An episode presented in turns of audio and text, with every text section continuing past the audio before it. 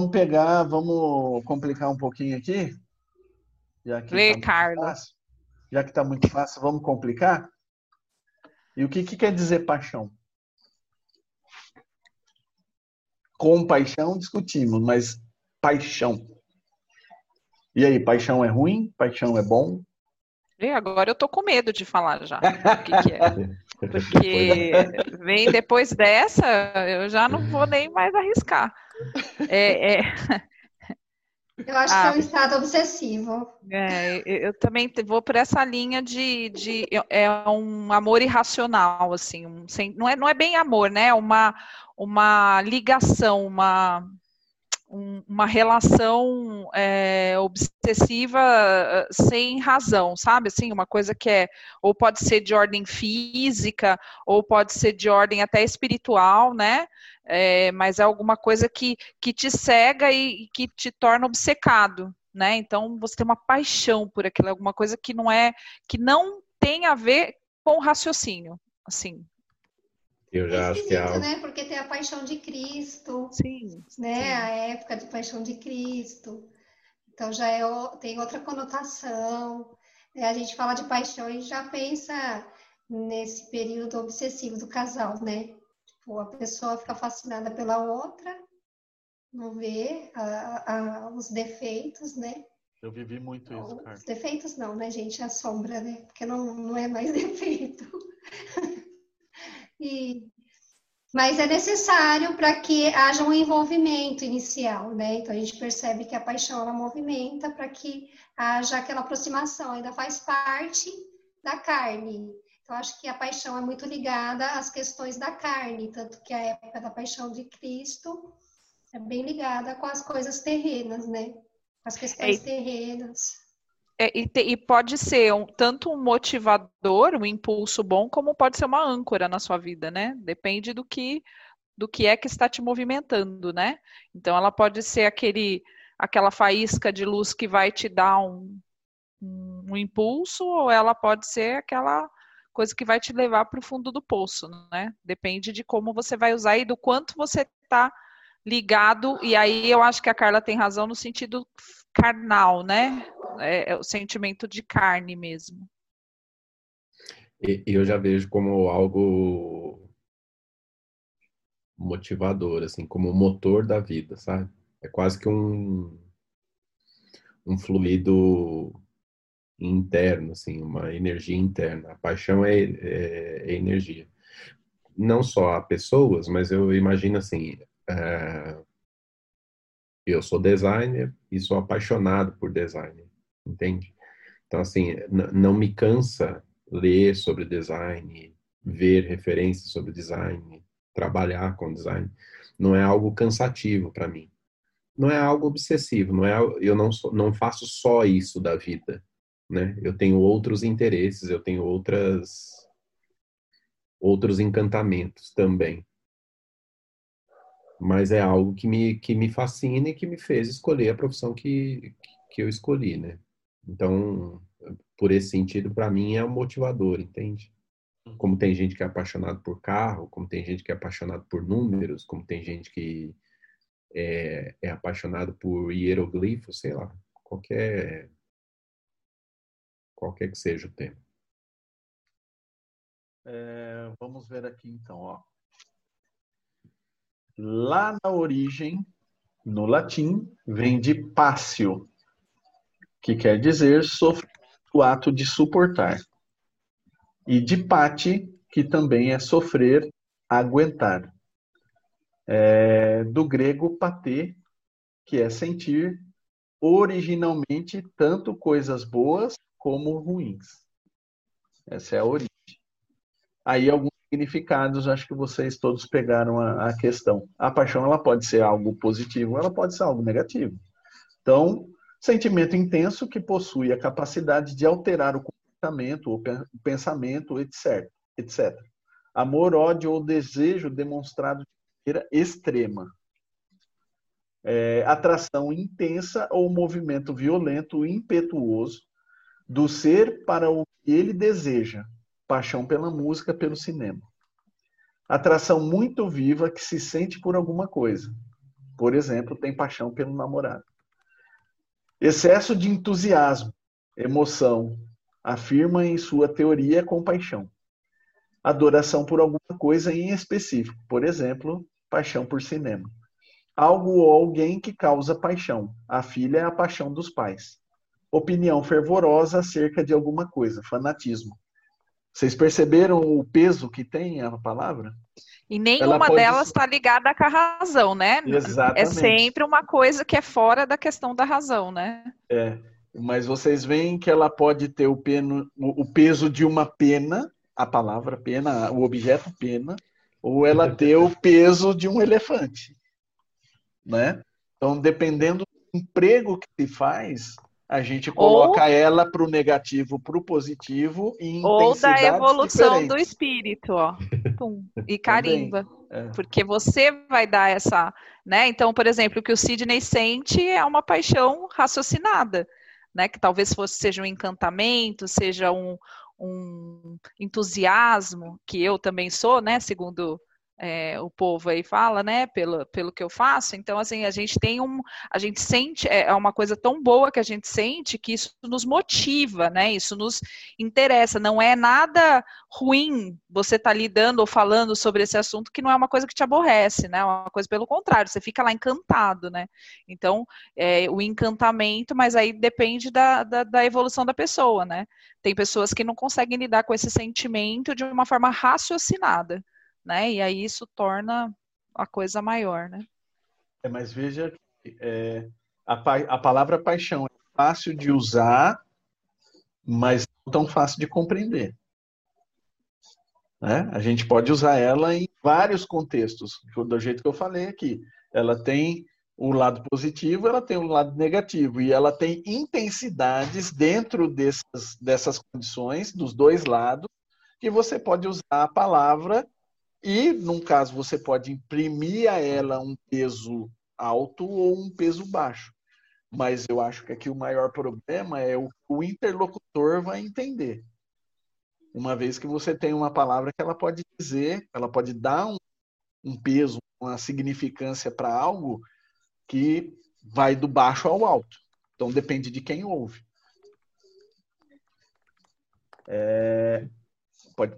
Quer falar, Cindy? Não, eu ia citar um exemplo aqui que é, eu sou bastante preocupado com, com a palavra, porque é, me incomoda isso muito, né? Às vezes você se expressa, por mais claro que você seja, o outro não te entende. Eu vou citar um exemplo aqui.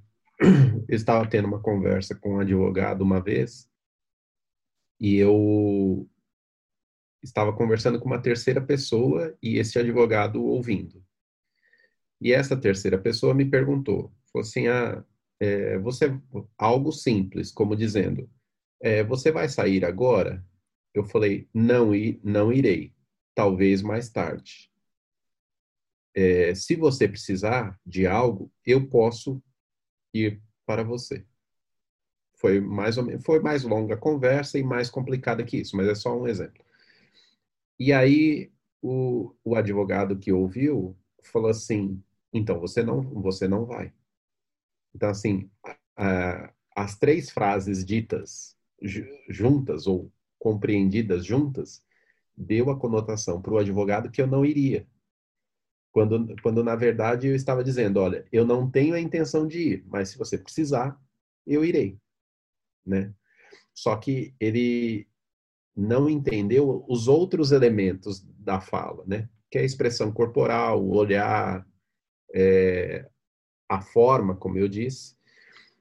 E acho que tem muito isso, que a, dependendo da profissão que você escolhe ou do público para o qual você está falando, é, a mensagem vai ser interpretada de, um, de uma maneira. Aí a gente volta de novo nas discussões que a gente tem corriqueiramente aqui, que é sobre a tecnologia, né? A tecnologia ela ajuda muito, mas ao mesmo tempo ela te impede de compreender toda a nuance de qualquer diálogo, porque você não tem entonação, você não tem é, empolgação, você não tem nada. Você tem um texto que você lê de acordo com o seu sentimento naquele momento. Então você pode interpretar errado algo que tenha sido dito. Você falando isso Mas, me lembrou. É... Pode falar, Carlos. Depois eu comento. É, é, o que o Sidney falou é muito interessante porque a gente está vivenciando muito isso. As pessoas elas já não passam mais pelo julgamento, né? elas escutam, elas já partem para condenação. Essa parte, assim, todo mundo já vem com, com ponto final da coisa. Ele não, não escuta tudo que o outro tem para falar. Ele se baseia no que ele acha que é importante e já passa para a condenação. Isso está sendo não julgar, não olhar as duas partes, não entender o contexto, entendeu? E, e assim, muita gente, principalmente advogado que já se acha juiz, né? Bem complicado isso, e pessoas também que já condenam o próximo, condenam o. E, e é muito usado isso, assim, muito. Tem que ter muito entendimento, assim, a gente tem que ter essa parte de compaixão e empatia porque senão a gente, a gente já pula né, para o julgamento. Julgamento não, para condenação. É, tem o velho, o velho ditado, não, o novo ditado, né? Que fala que a, a internet é o tribunal do povo, né? Né? Então, qualquer coisa que sai, todo mundo se sente no direito e se acha especialista em comentar, né? É, mas o que eu ia falar é justamente pegando um gancho do que o Sidney comentou, Existe um livro, eu não me recordo exatamente o, o nome, mas eu acho que é Português para Estrangeiros. E aí ele traz justamente um ponto que o Sidney falou, dessa questão da comunicação, né? O que eu quis dizer e o que se entendeu. Principalmente para quem é de fora, para a gente ter uma noção de quão complexo é a nossa linguagem, né? é a situação muito clara que vai vocês devem ter passado por, por várias situações dessa. Você encontra alguém que você faz muito tempo que você não vê. Aí o que, que você vai lá, fala, conversa, tira aquele o, o bate-papo rápido, né? Porque a gente sempre está correndo para um lado para o outro. Bate-papo rápido, no final você fala assim: Ô, oh, a gente precisa marcar, hein? Você aí na minha casa ou eu na sua casa, mas vamos, vamos falar, vamos falar. O que, que isso quer dizer? Esquece. É, esse tempo que a gente passou sem se falar vai ser outro igual até a gente se, se trombar de novo. Né? Então, a própria a, a, nossa forma não só de não só do português e aí a gente une isso à cultura né que a, a palavra em si você pode aprender a falar inglês você pode aprender a falar francês mas se você não entender a cultura você é simplesmente um robozinho você é um um Google, né? Você joga lá e ele repete o que você está falando, está falando palavras. Né? Mas você tem que entender a cultura para você poder se expressar bem. Né? Então, a fluência, por exemplo, num novo idioma, ela só vem quando você, além de ter um bom vocabulário, saber a construção vocálica, você também entende da cultura, que aí você vai se expressar de forma correta. E esse é um problema, porque isso nós estamos falando é, é, da questão do, do, do português no Brasil, mas também o que a gente tem que levar em conta é que dependendo de onde você está no Brasil, a coisa funciona de forma completamente diferente. Também.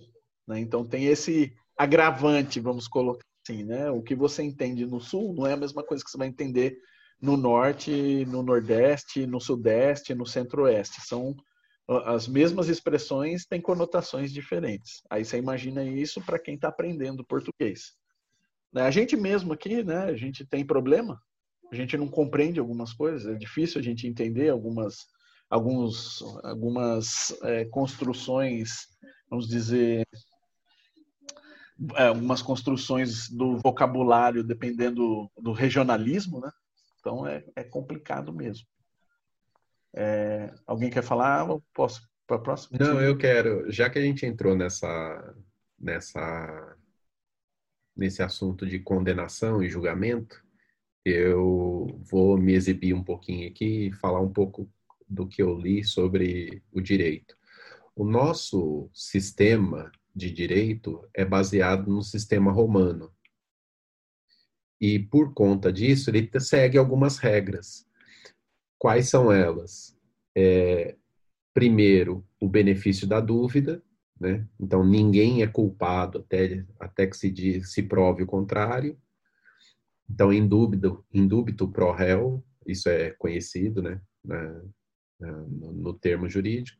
Outra coisa que é importante é que não se dá ao mesmo grupo é, a, o julgamento e a condenação. Precisa necessariamente ser grupos diferentes, é, poderes diferentes, né? Então, assim, o, o poder que prende não é o mesmo que vai julgar. E não pode ser assim para garantir a isonomia, entendeu? Se não, não fosse, não fosse assim, estaríamos vivendo ainda no tempo do talião, de olho por olho e dente por dente. E hoje em dia, por conta das redes sociais, a gente está voltando a isso, né? A gente ouve, lê um título, ouve um, uma frase, a gente já monta a historinha na cabeça, né? De quem foi, quem é o culpado, qual pena que deve receber, é, tá certo ou tá errado. Isso é uma é um, uma característica do nosso tempo atual. Embora nenhum de nós tenhamos formação acadêmica de direito, a gente faz isso com os fatos corriqueiros do, do nosso dia a dia. E a gente corre o risco de ter.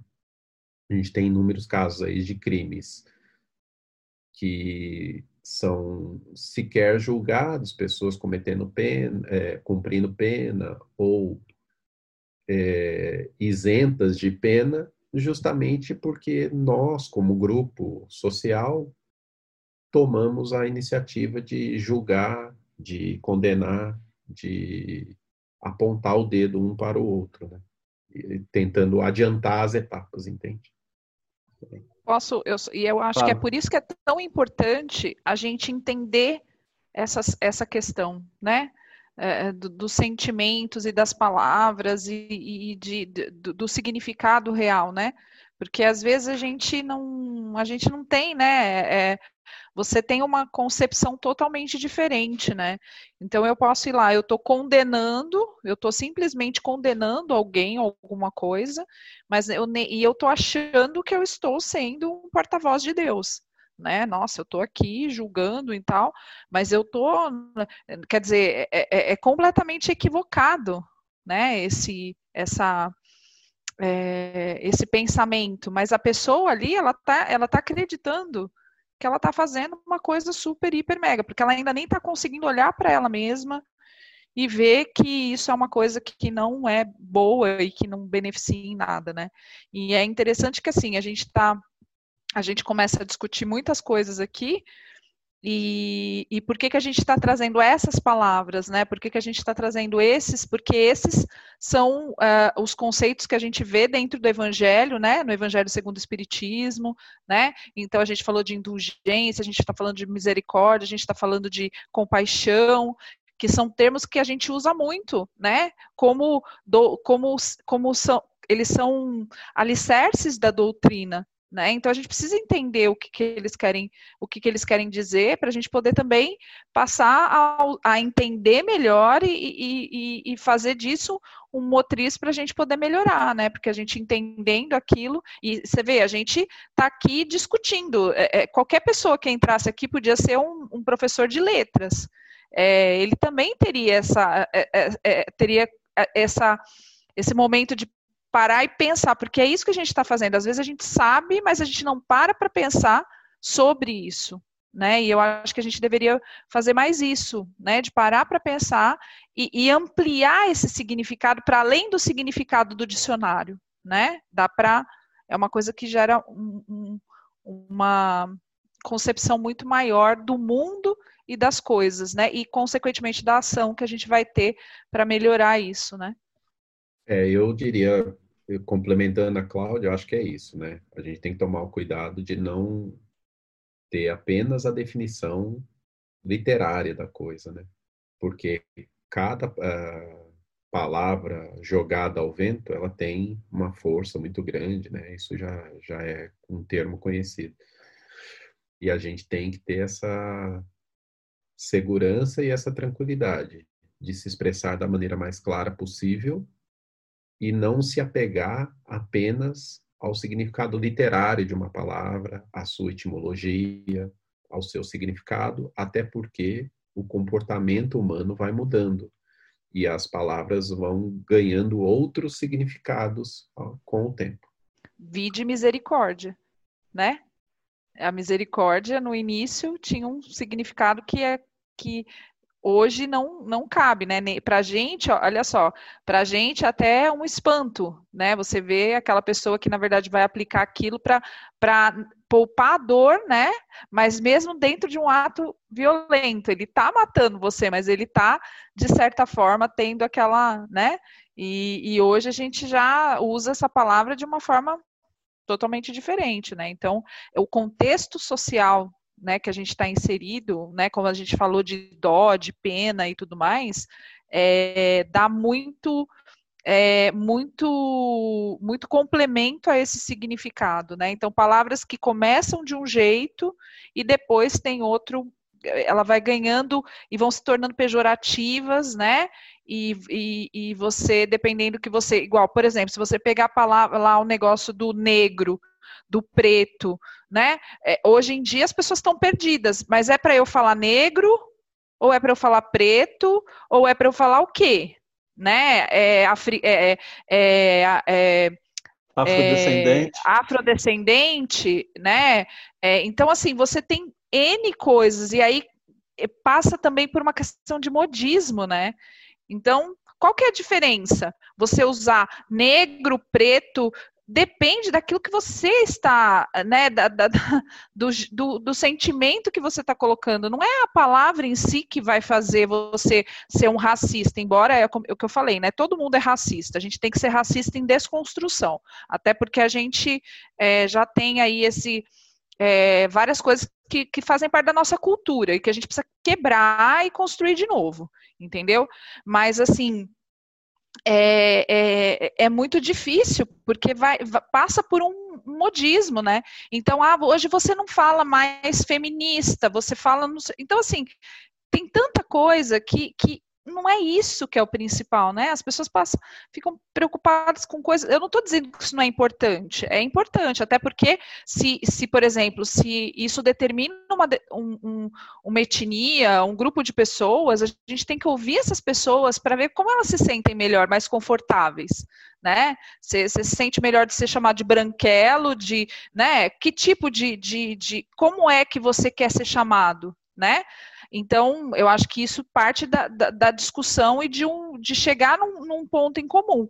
Mas às vezes a gente perde muito tempo discutindo coisas que não, não deveriam ser o, o centro da discussão, né? Deveriam ter outras prioridades e passa por modismos e aí a gente acaba se perdendo nesse meio, porque às vezes as pessoas ficam até inseguras, porque falam, ah, eu nem vou falar sobre isso porque eu não sei, eu não sei se eu tenho que falar assim, se eu tenho que falar assado, por quê? Porque a gente está preso à palavra, e, e, na verdade a gente tem que estar tá preso à palavra, a gente tem que estar tá preso à atitude, né?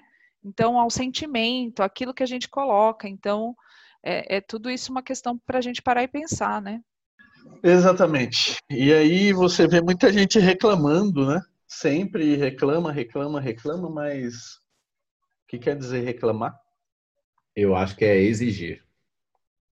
Eu acho que é clamar, clamar com força. Exigir, como o Sidney falou. Mas está ligado ao negativo, né? Reclamar. A gente nunca fala de reclamar algo positivo. Mas ela, ela é muito positiva, porque a maioria das coisas que as pessoas reclamam, é, de tanto que elas reclamam, elas trazem algo positivo para a sociedade, igual uma reclamação trabalhista, por exemplo. Através das reclamações trabalhistas, muitas pessoas é, mudaram o sistema dentro de uma empresa beneficiando os trabalhadores. Né? Mas, assim, é, é, ela, a origem geralmente é negativa, mas com o tempo ela traz algo positivo. Acho que a Carla andou estudando. Fala aí, Cláudia. Não, não é, é, o que o que eu vi, né? Reclamar é clamar de novo, né? Tem a ver com essa com esse sentido. Isso é o que eu vi. Eu não sei se é o que o Alexandre acabou depois talvez pesquisando outra coisa e, e vendo, né? O reclamar é clamar novamente por algo, né? Alguma coisa clamar é realmente exigir, é botar uma força, é ter e você reclamar é você fazer isso de novo e de novo e de novo e de novo né? Então, isso é o que eu vi. Agora, também não sei se é isso que o Alexandre vai colocar aí na. Vamos lá, então. É importante aqui no comecinho para a gente entender, o re, na verdade, não é. É que a gente sempre fala o de novo. Não é o de novo. O re quer dizer no latim intensidade. Né? Então ele fala assim, ó. É, o reclamar, ele vem de reclamare, latim, que é gritar, protestar contra, formado por re, que é um intensificativo. Ou seja, é, o re mais clamare, né? que é clamar, que é gritar, protestar, mas o re que é o, a intensidade. Ou seja, gritar. Né? Você reclamar, é, reclamar é você protestar com força. É, uma, é, é mais intenso. Né? Como significado. O que, que ele traz aqui? Ele fala que é, aí são, são situações, né?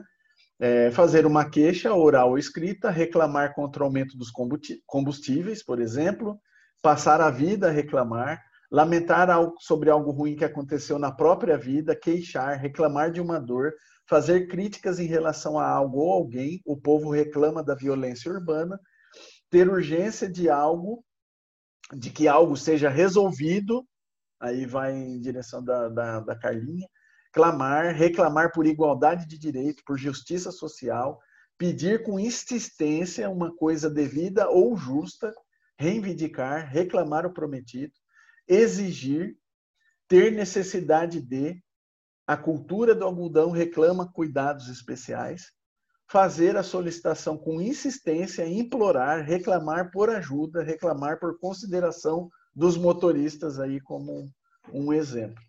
Né? Então, mais uma, que a gente sempre, é, eu particularmente, sempre levo para o lado negativo, reclamar. Reclamar é, é vai lá logo para o lado do barraco, né? Fala, ah, reclamando, né? Está fazendo barraco. Mas, na verdade, não. Você tem o lado negativo, você tem o lado positivo. O reclamar é você exigir o seu direito, é você exigir, é, exigir justiça, que vem conectado com o que o Sidney falou. E também acho que tem a ver com, com o problema não está na ação. O problema uhum. está na quantidade dessa ação, né? Se você tem olhos de ver só aquilo que não é bom, aí ela passa a ser uma coisa negativa. Agora, se você também não, não fala nada, é passivo e não coloca né, é, esse clamar para justamente melhorar uma situação ou para fazer alguma coisa do que é bom, né, que, que pode beneficiar outras pessoas, então ele não é negativo, né? A gente tem que parar de colocar é, um, um, o sentido negativo, né, da coisa só. A gente tem Exato. que ver que o que, o que faz a, a, a, o problema de novo não está na ação, está na pessoa que faz essa ação, né? De novo, né? Volta para gente. É Aí a bolinha, pum, volta de novo. Exato. Sidney, exemplifique. Eu ia citar um caso aqui que eu estava num centro espírita um, um tempo atrás e parei para comer alguma coisa dentro da lanchonete do centro, né? Enquanto eu esperava, chegou uma uma senhora e falou: "Ô, fulana, tudo bem?" para a menina que estava atendendo. Ela falou assim: "Tudo bem, tal, não sei o quê. Você continua morando no mesmo lugar?" "Não, não, eu mudei porque etc e tal." "E você?" "Ah, não, eu mudei porque eu me separei e agora estou morando em outro lugar." Aí a menina que estava no balcão falou assim: Ah, você foi traída, né? Ela falou assim: É, filha, fui e tal, não sei o quê. A que estava no balcão falou assim: Ah, eu sei bem como é isso, porque eu, eu fui traída também. Aí eu, a, a menina que estava esperando para ser atendida falou assim: Nossa, sério, que triste e tal, não sei o quê. Ela falou assim: é, meu marido até já morreu. Faz uns 20 anos isso. Mas até hoje me incomoda. Aí saí, saímos de lá, tava eu e a Cris, aí eu falei assim, Cris, é, o luto existe justamente para isso, para você é, absorver a dor, né? Lidar com ela, é o tempo de você processar a dor e tal. Eu falei, mas nossa senhora, essa mulher passou 20 anos, ela acabou um casamento e até hoje ela não se libertou disso. Entendeu? Ela ainda está amarrada lá atrás.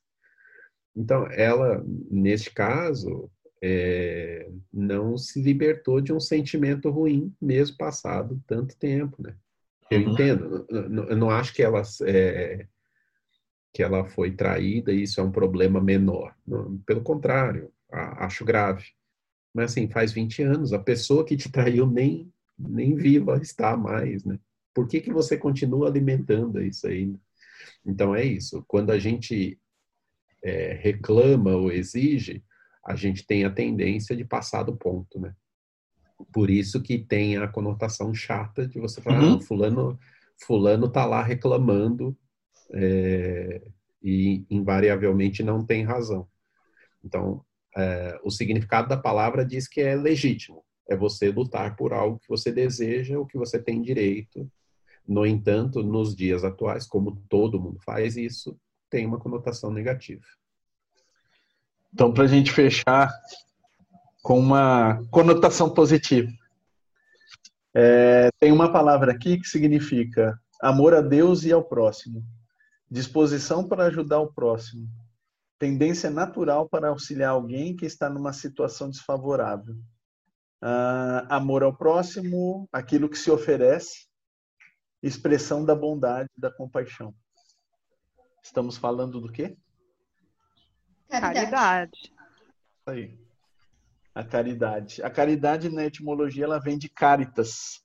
Alguém se recorda de caritas? Caritas quer dizer caridade. É, que no latim Caritas quer dizer estima, afeto. E de caros, que quer dizer caro, agradável, querido. E aí, como que a gente usa a caridade no nosso dia a dia para a gente fechar com chave de ouro? Fora da caridade não há salvação. Carimbo nele.